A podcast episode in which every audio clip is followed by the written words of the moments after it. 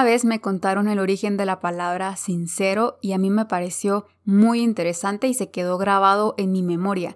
Y después, más adelante, volví a escuchar que dijeron, ¿y ustedes saben cuál es el origen de la palabra sincero? Y yo dije, sí, ya sabemos. Y sorpresa, era otro origen. Entonces decidí buscar en internet, en Google, cuál era el verdadero origen de esta palabra y sorpresa, o más bien doble sorpresa, encontré dos orígenes, voy a decir entre comillas, que narraban el origen de esta palabra. Entonces, hoy vamos a ver estas cuatro historias que nos narran sobre el origen de la palabra sincero, sinceridad. Vamos a ver qué podemos reflexionar y lo más importante, vamos a deducir cuál es el verdadero origen. Entonces, quédense porque ya empezamos.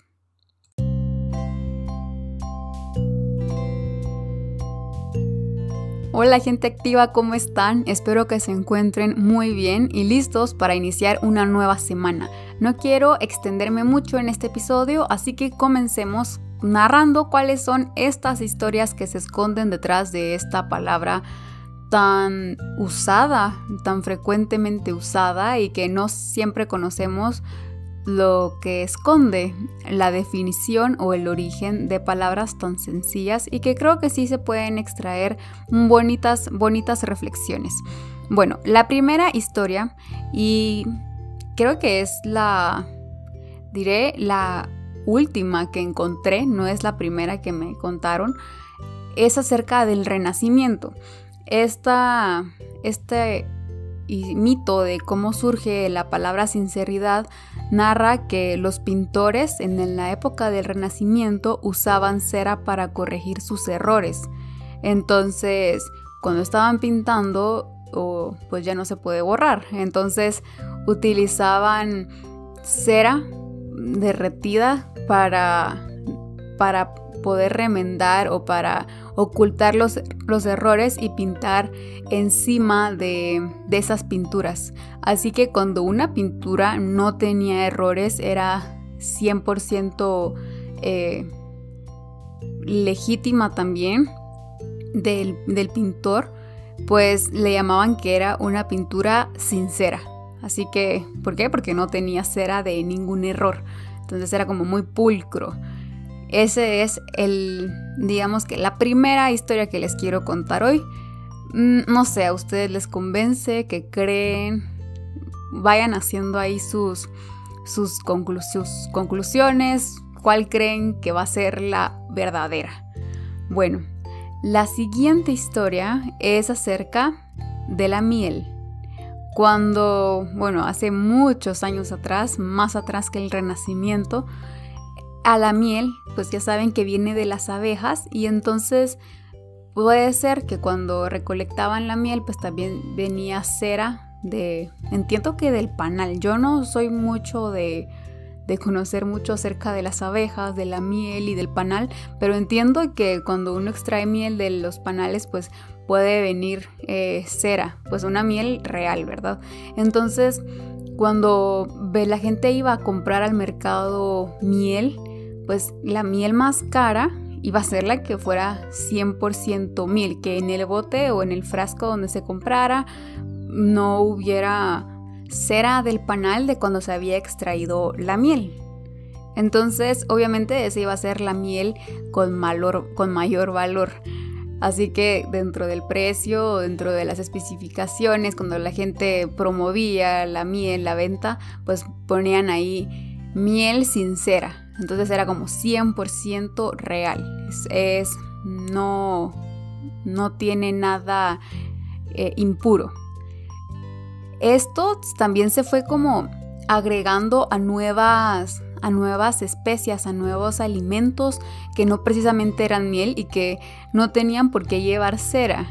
Eh, por ejemplo, el trigo, ponían trigo sincero o sincera en esa época, que también se refería a que era el bote incluía o que ellos estaban vendiendo trigo 100% puro, sin, sin basura, sin, sin nada extra que no fuera trigo. Así que por eso esa palabra pues se fue eh, incluyendo dentro de la venta de alimentos y luego en otras cosas. Esta es la segunda historia. Estas dos historias fueron las que yo encontré en internet eh, buscando cuando les conté que me había dado curiosidad de cuál era la verdadera historia, pues estas fueron las dos que encontré. Bueno, la tercera historia es la primerita que yo conocí. Les digo que fue hace muchísimo tiempo. Mm, hace mucho tiempo. Sí, habrá sido hace unos 7, 10 años tal vez que yo escuché esta historia que me quedó muy grabada porque, como les digo, no se me olvidó y yo pensaba que era la historia real, la original. Y luego pues escucho la otra historia que les voy a contar después y dije, ok, aquí hay algo, algo raro. Esta tercera historia narra en la época de la antigua Grecia, cuando los escultores eh, estaban haciendo sus esculturas de, de mármol. Entonces digamos que había un accidente, algo pasaba y la escultura se rompía. Y para pegarla, recordemos que es mármol, entonces utilizaban cera, cera derretida, lo pegaban, lo utilizaban como pegamento y al inicio quedaba muy bien. Les voy a decir que básicamente ellos comentaban que bueno, en, según la historia, ¿verdad? Yo nunca hablé con un, con un griego de esa época, pero cuenta la historia que era muy difícil reconocer una escultura sincera. ¿Por qué? Porque al inicio, cuando la escultura es nueva, cuando se acaba de pegar, cuando se acaba de hacer la reparación, el mármol y la cera tienen un color muy, muy similar, casi que no se puede diferenciar y es solo hasta el pasar del tiempo que la cera empieza a tomar un color más amarillento. Entonces hasta ese momento las personas que habían comprado esas esculturas se daban cuenta que tenían una escultura que no era 100% sincera, que ya había tenido un daño y que había sido reparada. Obviamente esto no se veía bien eh, si lo tenían en su casa, en su palacio, no sé, pero esto ya con esos colores amarillentos pues ya perdía valor. Y si lo habían comprado a un valor sincero, donde ellos creían que era 100% original, pues claro que habían disgustos. Así que por eso esta es la historia que a mí me pareció muy interesante y fascinante y que yo por mucho tiempo pensé que era la historia original, la verídica.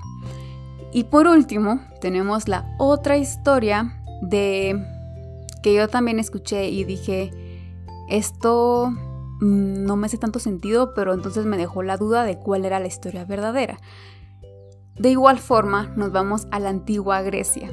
Y en los teatros, esta historia narra que usaban máscaras de cera para interpretar los diferentes personajes.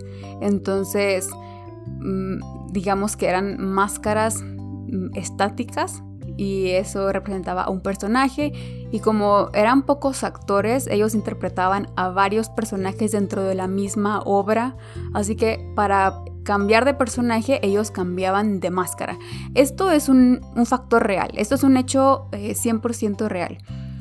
Y mm, lo de la máscara que ellos cambiaban. Ahora cuando ellos dejaban de actuar ellos se quitaban la máscara, entonces se consideraba que ya eran sinceros, que ya eran ellos mismos, que no tenían ninguna máscara eh, cubriendo su rostro, que no estaban fingiendo ser alguien, que no estaban actuando. Y esa es la historia. Bueno, las cuatro historias. La verdad es que todas las historias son muy creíbles, son bastante similares, obviamente, porque hablamos que es una misma palabra y que todas intentan dar la misma definición al final del día, que, que pues que todo es pulcro, valioso, puro, que no pretende ser otra cosa, que no engaña, que no contiene algo más, algo impuro. Así que en general todas podemos decir que intentan contar esta, esta definición.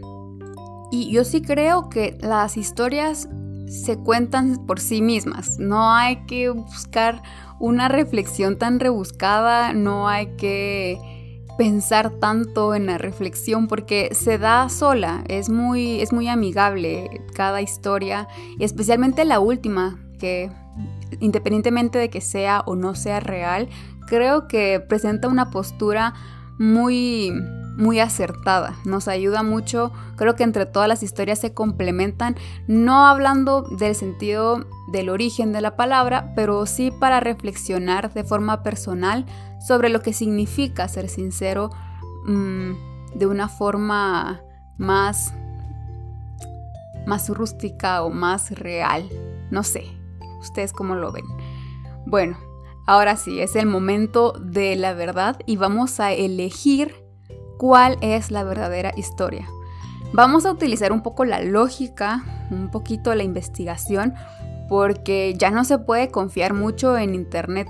Como les digo, eh, la, primera, la primera historia de la antigua Grecia yo la escuché de un pastor mm, que también es orador motivacional y pues yo me la creí completa. La verdad es que me gusta y no, no, a pesar de que no sea el origen real, creo que no le, no le baja valor a lo que ese día aprendí y, y no pasa nada.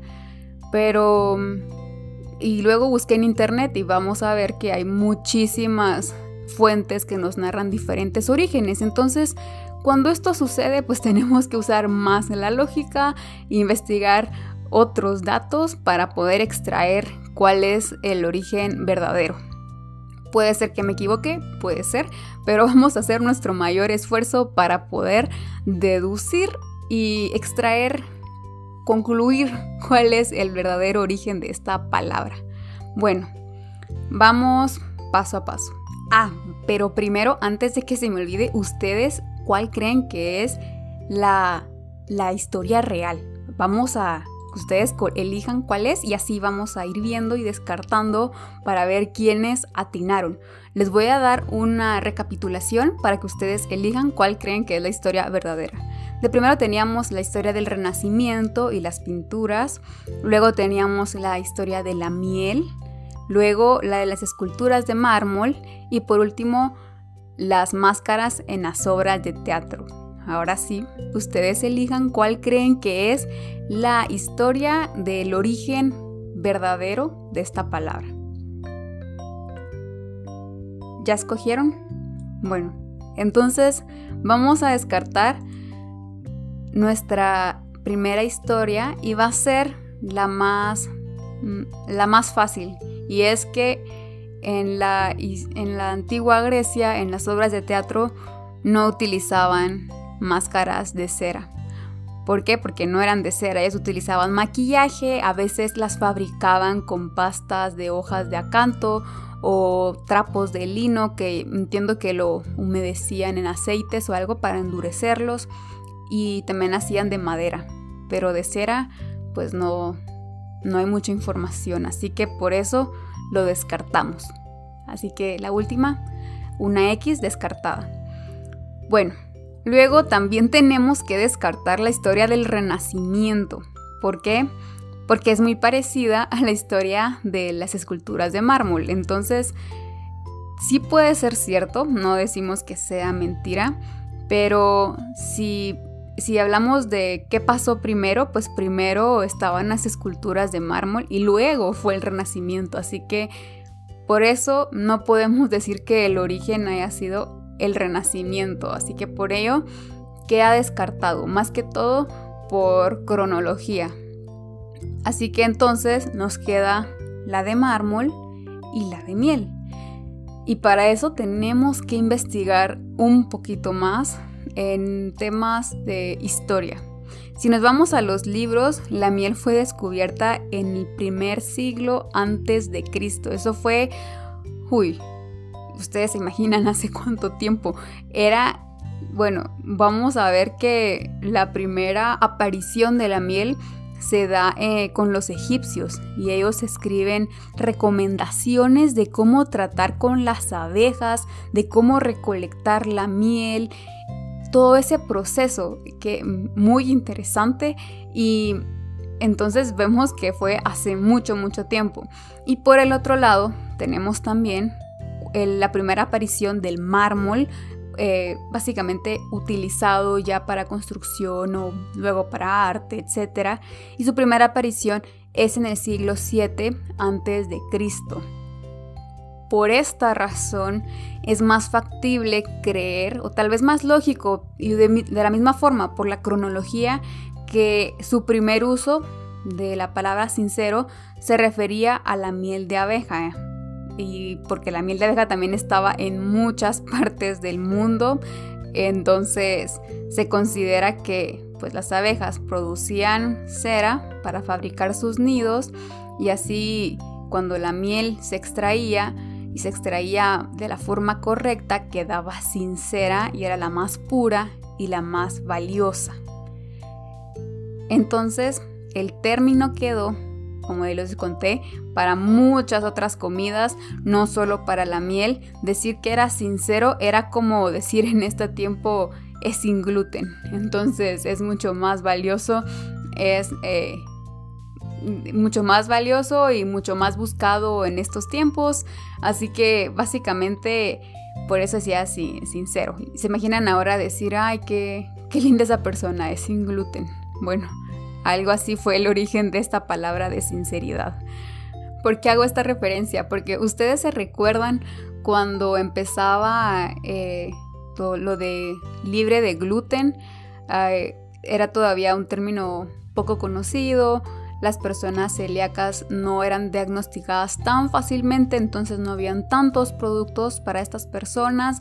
Y yo recuerdo que en, los supermercados no había fácilmente de estos productos, había que ir a buscar en diferentes lugares más específicos y era muy valioso, muy costoso, al menos aquí en Latinoamérica. Era más fácil traer la comida del extranjero porque aquí en Guatemala, por lo menos, era muy, muy caro.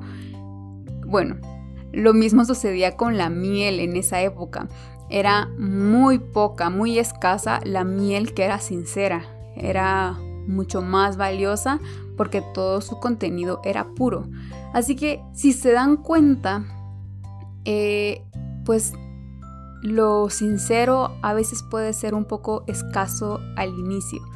Y creo que tenemos que trabajar en esa sinceridad, en esa autenticidad. Tenemos que asegurarnos que no le estamos aparentando nada a nadie, que nuestro contenido, si lo queremos ver así, que nuestro espíritu es 100% puro, que no tiene nada más agregado adentro como cera, por ejemplo, como la miel.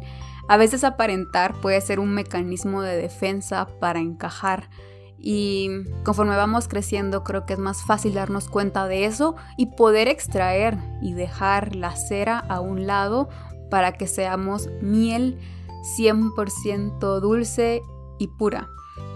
Y bueno, honestamente creo que las historias por sí solas sacan a flote las reflexiones muy fácilmente y no quisiera contaminar con ningún comentario más, con ninguna reflexión más, sus propias reflexiones que generaron y que crearon durante este episodio. Así que para mí, por hoy, esto es todo.